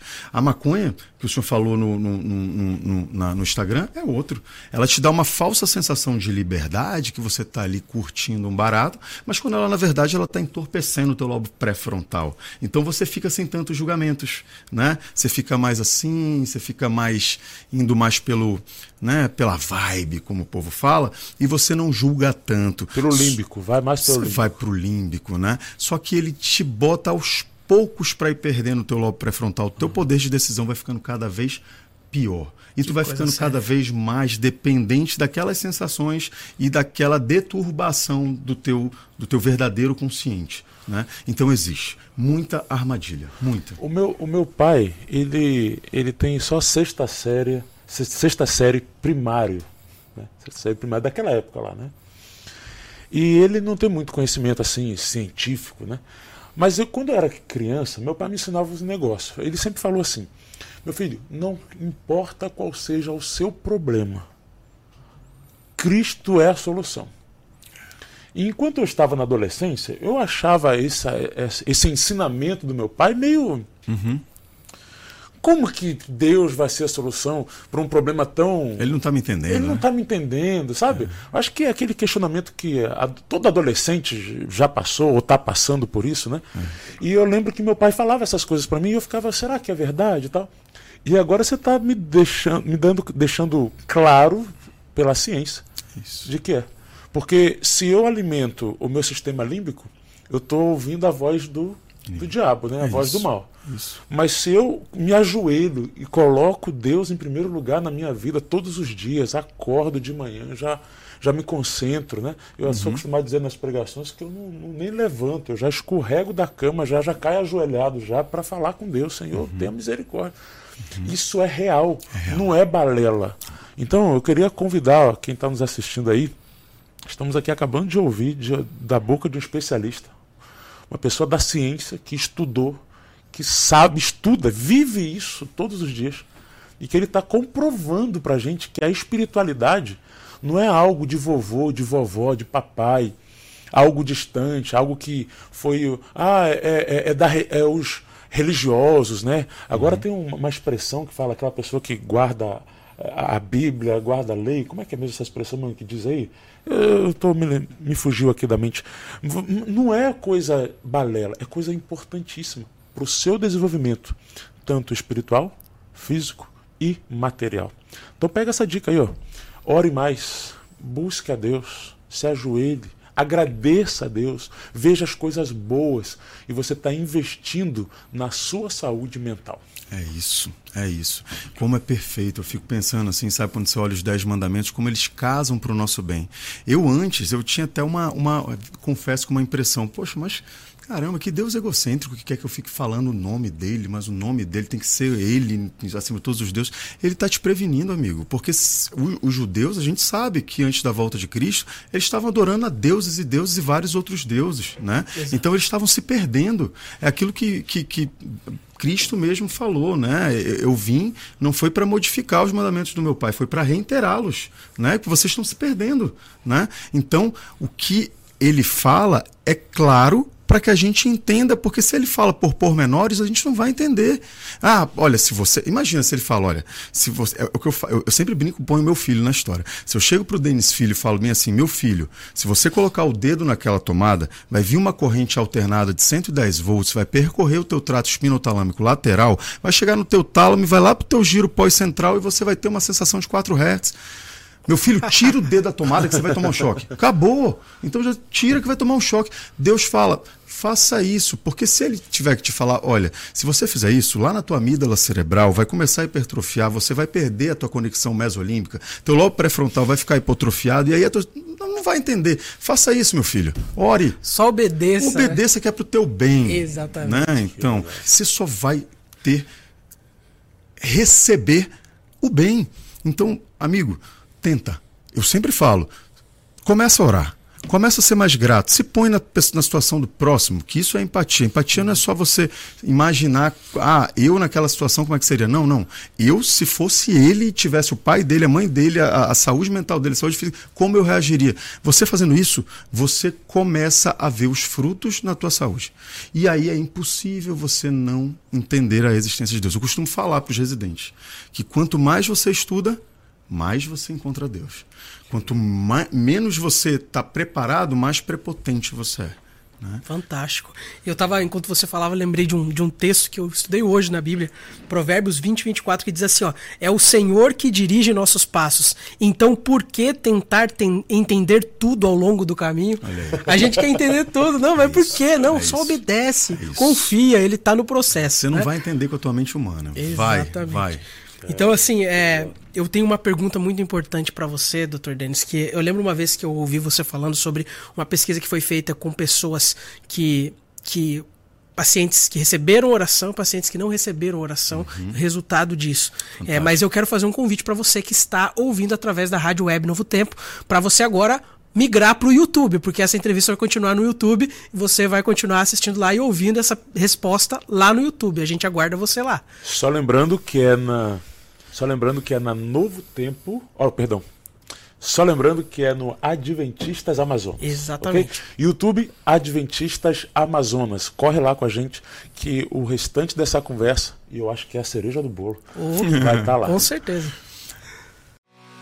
Está chegando a Rádio Web NT Amazonas. Em casa, no carro, no trabalho, você não estará mais sozinho. A Rádio Web NT Amazonas estará 24 horas no ar, 7 dias por semana, conectada em você. Músicas e programas que vão deixar sua vida mais feliz. Vem aí pela sua web rádio um novo tempo de amor e paz para você. Rádio NT Amazonas, a voz da esperança. Muito bem, estamos de volta aqui agora só pelo YouTube. E se você ainda não deixou o seu like, deixa o like aqui, compartilha com seus amigos. Você está vendo a benção que está sendo aqui esse podcast. A gente está aprendendo muita coisa juntos. E aí eu terminei com uma pergunta especial aqui para o Dr. Denis, falando sobre aquela pesquisa que foi feita com, com pacientes que receberam oração e não receberam oração. Mas antes de você responder essa pergunta, só queria pegar um ganchinho do nosso último bloco, uhum. que eu estava pensando aqui sobre a questão de, de como você falou que a oração ela expande o lobo pré-frontal e como a pornografia ela diminui. Uhum. E aí eu fiz um cálculo aqui, não sei se está correto, uhum. na matemática da espiritualidade, ou seja, se, eu, se a pessoa está viciada em pornografia, está com seu lobo pré-frontal é, diminuído de tamanho e ela quiser expandir e ela iniciar uma prática de oração, isso pode contribuir para ela conseguir vencer o vício? Com certeza, seria o melhor remédio. Né? A gente substitui isso com um remédio que teria um aumento apenas de serotonina, mas não mexeria no lobo pré-frontal, eu não aumentaria aquilo que está atrofiado. Né? Se eu começo a fazer uma prática contrária, eu não só equilibro isso, começo a aumentar, mas eu também começo a ter o meu sistema recompensa que o viciado busca tanto. Por que, que ele vai atrás da pornografia? Porque ele já tem aquela dopamina que vai vir daquilo. Então, se eu consigo também dopamina com a oração, eu já estou, inclusive, repondo aquilo que é o vício. Substituindo. Substituindo a dopamina. Olha aí que fantástico. Pelo correto.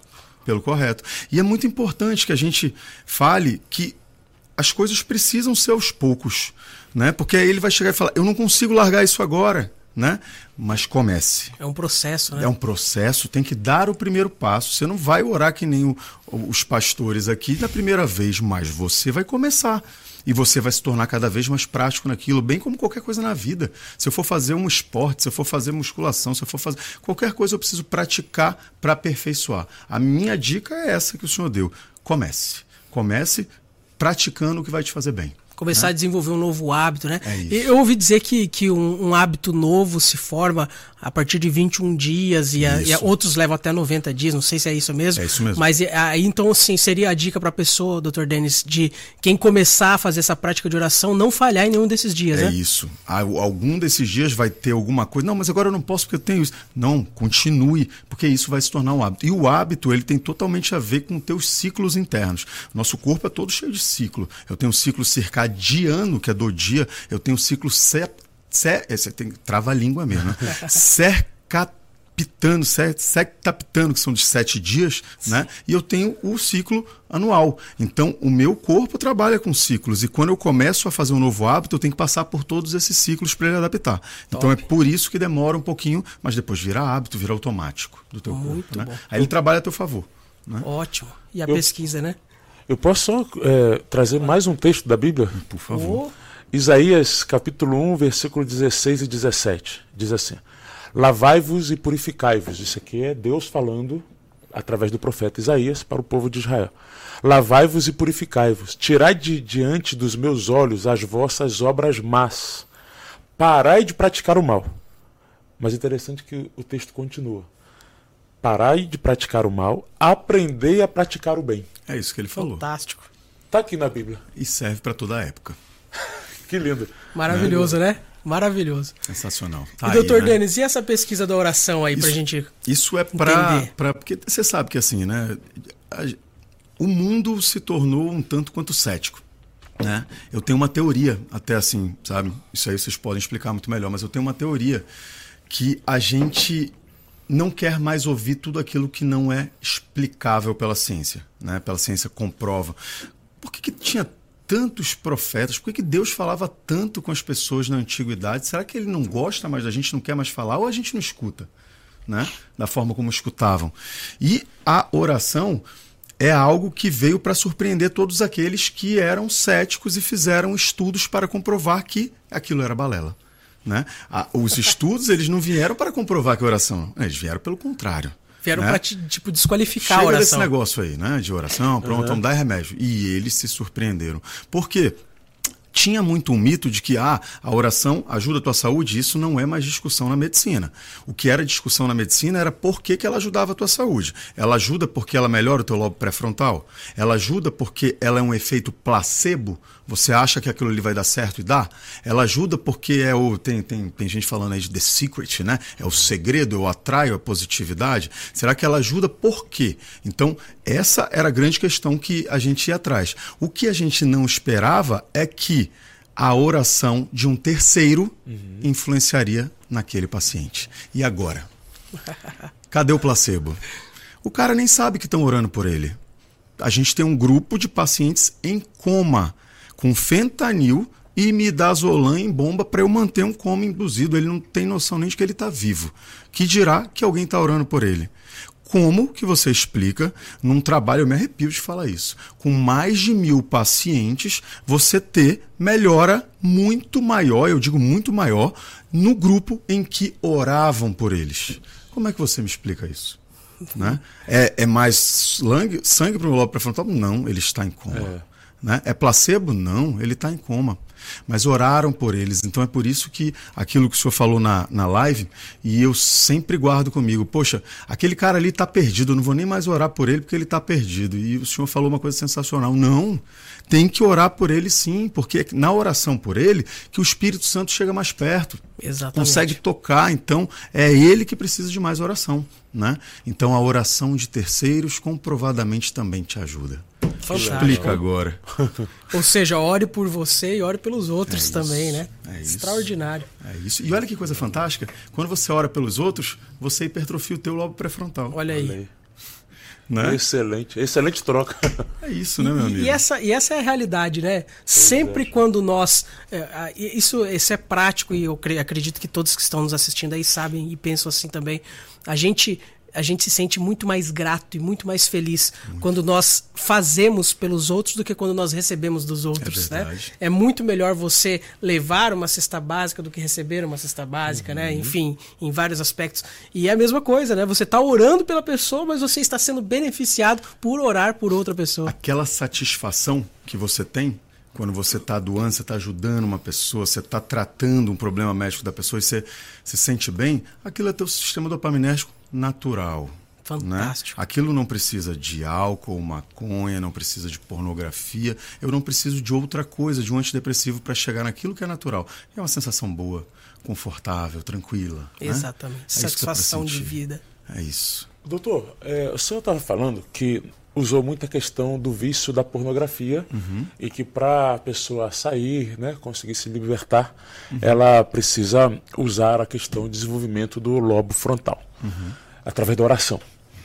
Isso se aplica só para esse tipo de vício ou também se aplica para outros vícios? Porque pode ser que tenha gente, que pessoas que estão nos assistindo, né, que tenham um vício de fumar, de cigarro, de maconha, de droga, álcool e etc, né? E aí, como é que funciona? Também vale Também. isso aí? Todo vício do ser humano é o sistema mesolímbico dopaminérgico. Todo vício vem daí. Ele começa a substituir aquela dopamina que ele teria naturalmente pela gratidão, empatia, exercício físico, uhum. entre outras práticas saudáveis, por algo não saudável. E acaba que o corpo dele se acostuma e sente falta daquilo. Ele precisa daquilo diário. Então aquilo foi um substituto que deu certo e que para tirar é extremamente complicado. Não é fácil. Não é só uma fraqueza mental ou força de vontade. Uhum é algo bioquímico, uhum. né? Então a gente tem medicamento que deu suporte nisso, eu tenho, mas eu não vou deixar o medicamento para sempre. Uhum. Então eu sempre digo que o medicamento entra para remediar aquilo que não foi prevenido, mas ele vai remediar enquanto eu ensino a prevenir. Okay. Então a oração ela vai funcionar. Eu sempre vou tirar, por exemplo, um paciente que é tabagista, ele quer parar de fumar, uhum. né? Eu sempre vou tirar ele do cigarro. Olha, só ore para poder uhum. o senhor não querer mais fumar. Aí o cara vai não vou orar coisa nenhuma. Uhum. Eu posso dar remédio. Eu posso dar substituto de nicotina para ele em chiclete e falar: você quer agora melhorar mesmo sem esse remédio? Vamos começar a orar? Tenta. Se não melhorar, meu amigo, pare. E não tem aquele que volta que diz que não, que parou, que não funcionou. Todo se surpreende, né? Então, a prática ela vai te voltar para o caminho correto sempre. Ela pode não ser a solução naquele momento, pode não ser o remédio naquele momento. A gente pode precisar de um algo a mais, mas é aquilo que vai voltar a te manter em equilíbrio depois que o remédio fizer o efeito dele. Né? Maravilha. Mas todo vício tem, tem inclusão desse sistema. Maravilha, maravilha. Tá aí uma dica fantástica da ciência para todas aquelas pessoas que estão passando por dificuldades com qualquer vício, né? Que precisa aí de libertação. É libertação está na oração. É, doutor, tem uma, uma área aí que para mim é nova, eu nunca ouvi falar disso. Eu acredito que muita gente que está nos acompanhando também nunca ouviu falar disso. Chamado de neuroteologia. É verdade. Neuroteologia. O que, que é isso? É isso mesmo. A gente, a gente estuda, é o estudo basicamente da fé no cérebro humano. Né? O que, que a fé e a espiritualidade causam no cérebro humano? Foi algo de descobertas recentes tão impressionantes que virou até uma especialidade, a neuroteologia. Né? Pessoas que estão dedicadas realmente a estudar essa ciência. Né?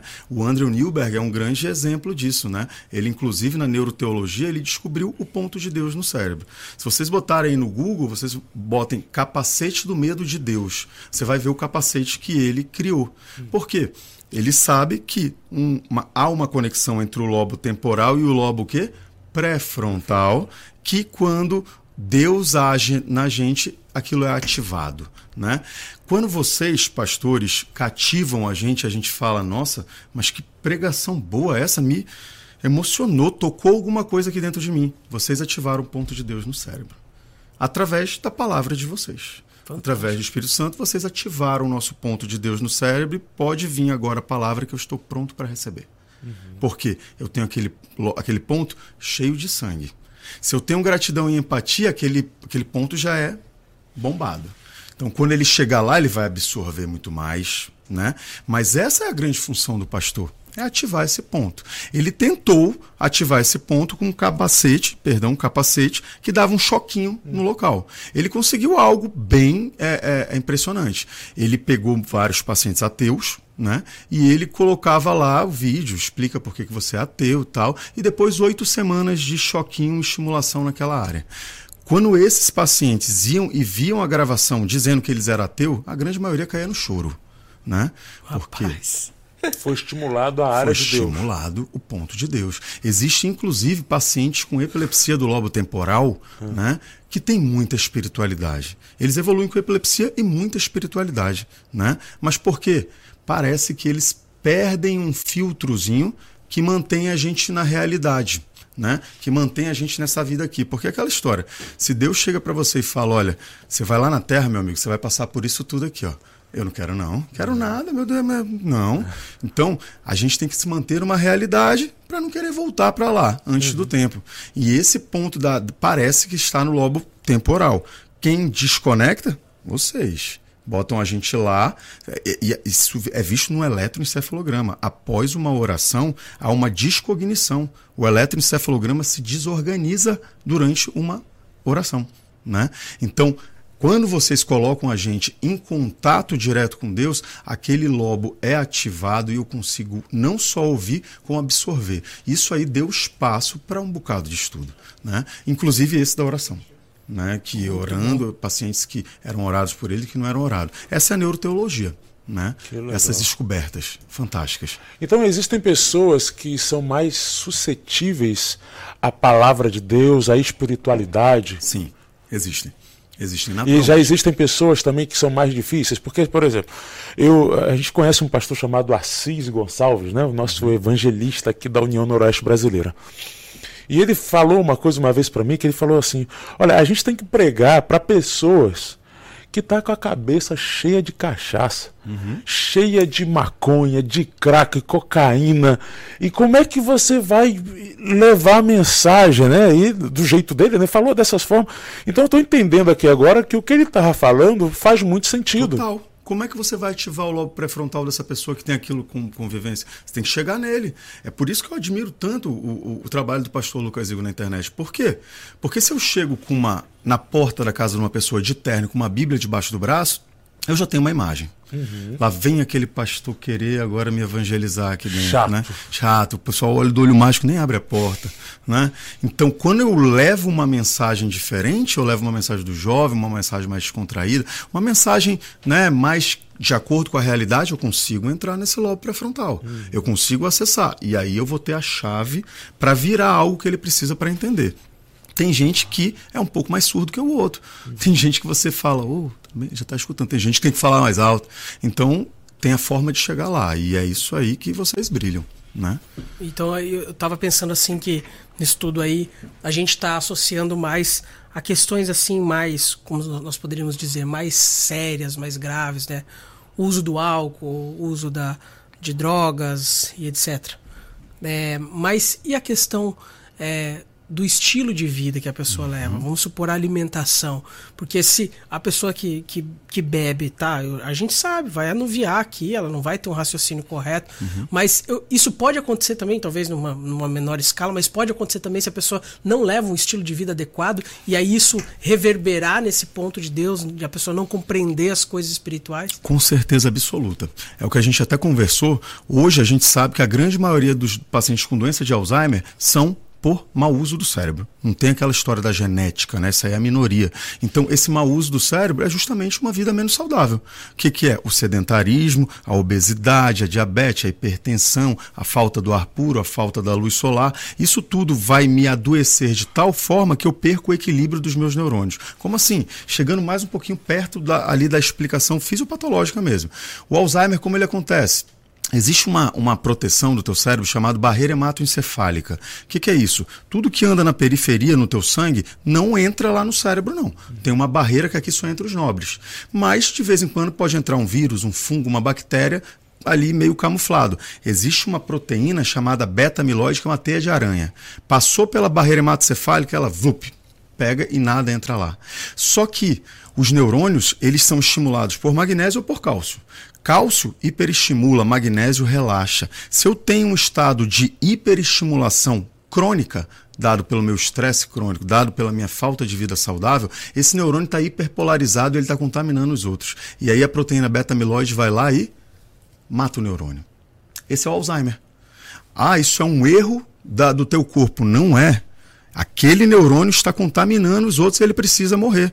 Ele vai morrer, teu corpo vai continuar matando enquanto você levar essa vida. Então, é uma proteção até do teu organismo certas doenças que a gente evolui. Existe, você falou aí de ah, o álcool vai levar isso. A gente sabe que existe a demência alcoólica. O que é a demência alcoólica? É uma atrofia só do lobo frontal. Eu não tenho atrofia do lobo temporal, é só frontal. Ele fica desfrontalizado, fica sem comportamento modulado. Causado pelo álcool, irreversível.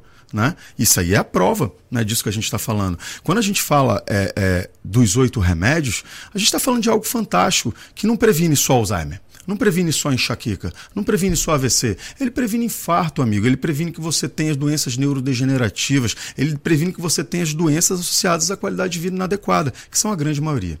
Então, o estilo de vida, ele dita não só o teu físico, mas ele dita o teu emocional. Né? O estilo de vida a gente sabe. Quem faz esporte libera muito mais serotonina.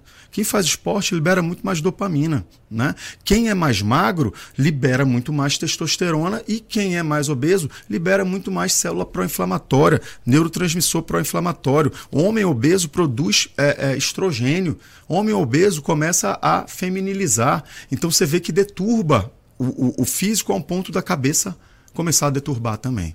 Então, o estilo de vida, ele não é um plus, ele é necessário para que você tenha uma vida adequada. Né? E que nem os dez mandamentos. Não dá para cumprir nove e só um, só um aqui eu não estou cumprindo, estou cumprindo nove. Não, cumprir os dez mandamentos que você viva melhor. Então são os oito remédios mesmo. Né? Ah, só o exercício eu não faço. Não vai dar certo. Não dá, né? né? Tem que estar uma coisa ligada à outra. É isso, ele, ele, eles se complementam, né? Se complementa. Um complementa o outro, né? Com certeza. Que legal, olha. Eu estou aqui assim, uma aula de verdade que a gente está aprendendo sobre um assunto que é tão importante. É apaixonante, né? Apaixonante. Que realmente é, pode impactar, impacta a nossa vida, impacta nossa vida. Uhum. Então quer dizer que o estilo de vida, se a pessoa tiver um estilo de vida mais saudável, ela está mais propensa a ter uma comunhão, o lobo frontal trabalhando melhor, ele consegue se conectar mais com o transcendental, o divino, com é Deus, ele consegue mais ouvir a voz de Deus é falando isso. com ele. É isso. Foi a gente, tá, a gente até brinca assim, né? A gente coloca assim: qual é o melhor remédio para prevenir Alzheimer hoje na atualidade? E tem. Uhum. Sabe qual é? Exercício físico. Olha aí. É o melhor remédio para prevenir Alzheimer hoje. Uma pergunta que eu, me veio aqui à mente. Você falou que existem pessoas que têm predisposição genética uhum. para Alzheimer, certo? Uhum.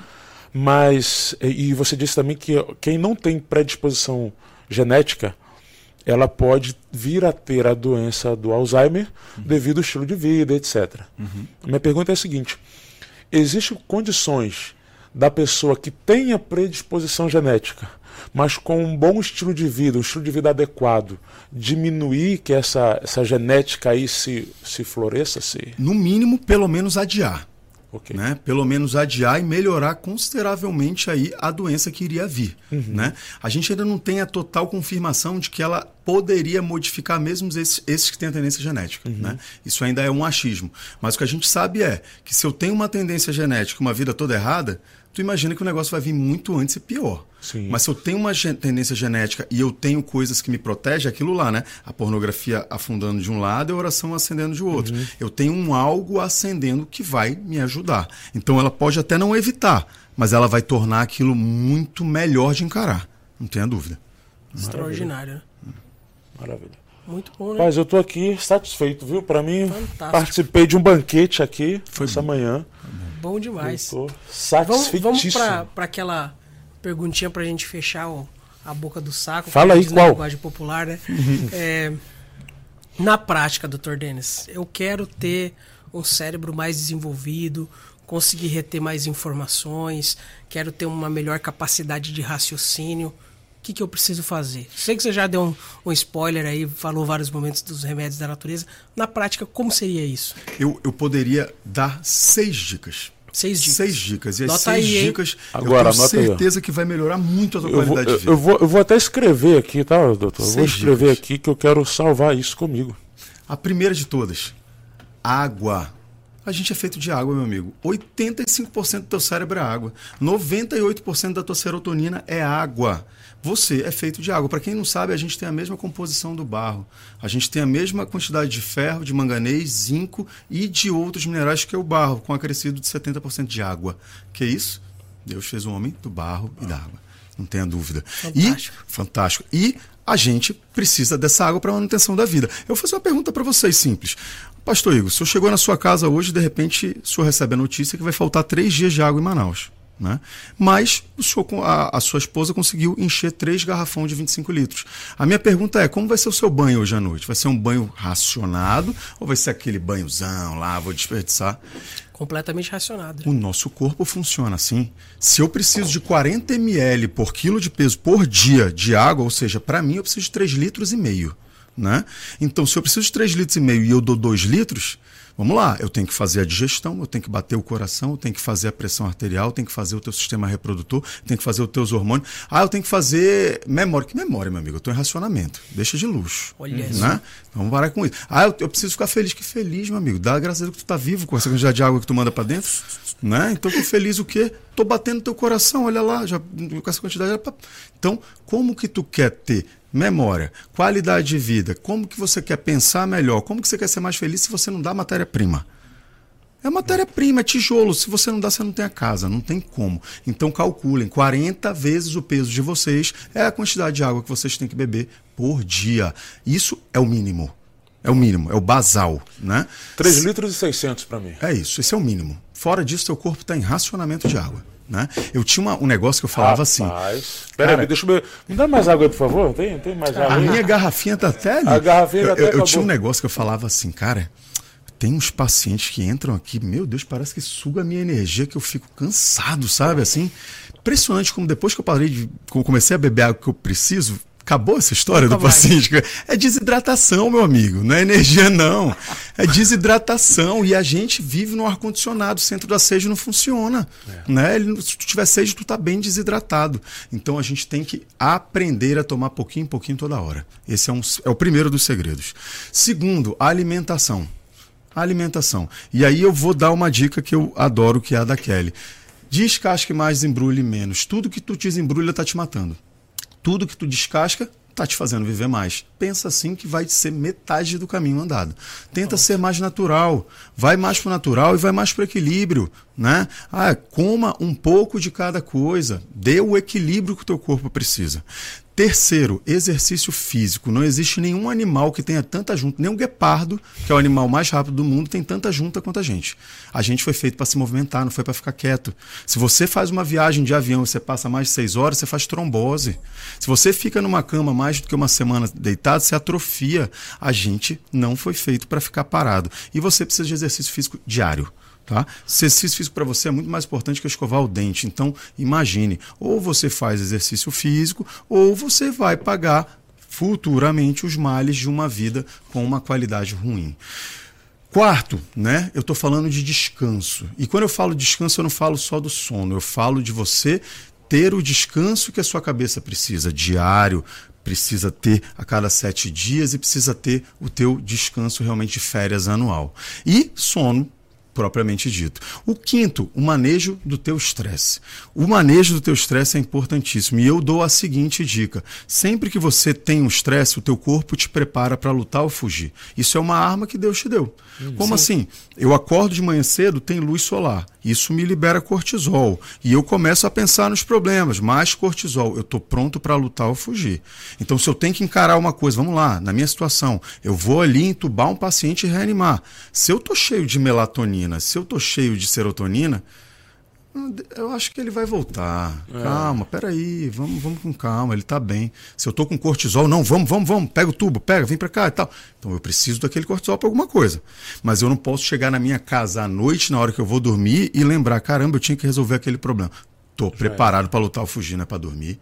Então, meu, meu corpo ele tem dois sistemas que precisam estar em equilíbrio. Então, por isso, eu preciso vigiar meus pensamentos. Quem faz isso? Lobo pré-frontal. E como que eu vou vigiar? Eu dou uma dica de uma pergunta. A pergunta é: posso resolver? Simples. Pronto aí, ó. É só essa pergunta. Se eu posso resolver, se empenhe. Use teu cortisol e resolva essa bronca. Tem uma dívida aí para poder resolver. Se tu for com melatonina e serotonina, tu vai falar: deixa isso quieto, não vou nem me cobrar isso aí. Com cortisol, não. Tu vai, eu vou vender isso, vou fazer isso, vou fazer aquilo outro, vou ajudar. Agora, de repente, um teu pai, por exemplo, morreu na Covid. Toda vez que tu lembra, tu fica triste com aquilo. Uhum. Você pode resolver? Não. Então é sabotagem. Então você está se sabotando. Então sempre se pergunte: eu posso resolver? Se eu não posso resolver, amigo, anule esse pensamento, troque por outro. Porque isso é autossabotagem. E a sexta, tenha mais contato com a tua espiritualidade. Você é um ser que é regido por uma energia muito maior. Isso não sou eu que estou falando, é a neurociência. Tenha contato com que te fez, que te trouxe ao mundo, que quer alguma missão. Tu atua aqui, porque é só assim que você vai entender que você não nasceu para acordar cedo, trabalhar, voltar para casa, acordar cedo, trabalhar. Você tem um propósito, você tem uma missão. E quando você se liga à tua espiritualidade, isso se torna mais claro para você. E se você quer um plus, a tua espiritualidade aumenta o teu lobo pré-frontal, que é o teu lobo da decisão. Então Maravilha. tudo vai melhorando. É uma bola de neve do bem, né? Muito bem. São essas seis dicas. Muito obrigado, doutor Denis. Fantástico, né, pastor Felipe? Maravilhoso. Pois é, e aí o recadinho para você que, que acompanhou esse podcast maravilhoso aí com o doutor Denis não deixa de compartilhar, de deixar o seu like aí, porque isso vai fazer com que a plataforma aqui entenda que esse vídeo é relevante, vai indicar para mais pessoas. Então faça sua parte para disseminar essas coisas boas. Doutor Denis, muito obrigado foi pela um sua prazer. presença, viu? Muito obrigado, honrado pelo convite. Foi um prazer enorme. Prazer foi nosso. Aprendi muito, a gente E dos sempre. telespectadores também, com certeza que aprenderam muito aí contigo. Fico muito feliz. Deus abençoe muito sua vida, sua família. Amém. E Deus te abençoe também, você que está nos assistindo aí. E até o próximo Resenhando. Valeu, até mais.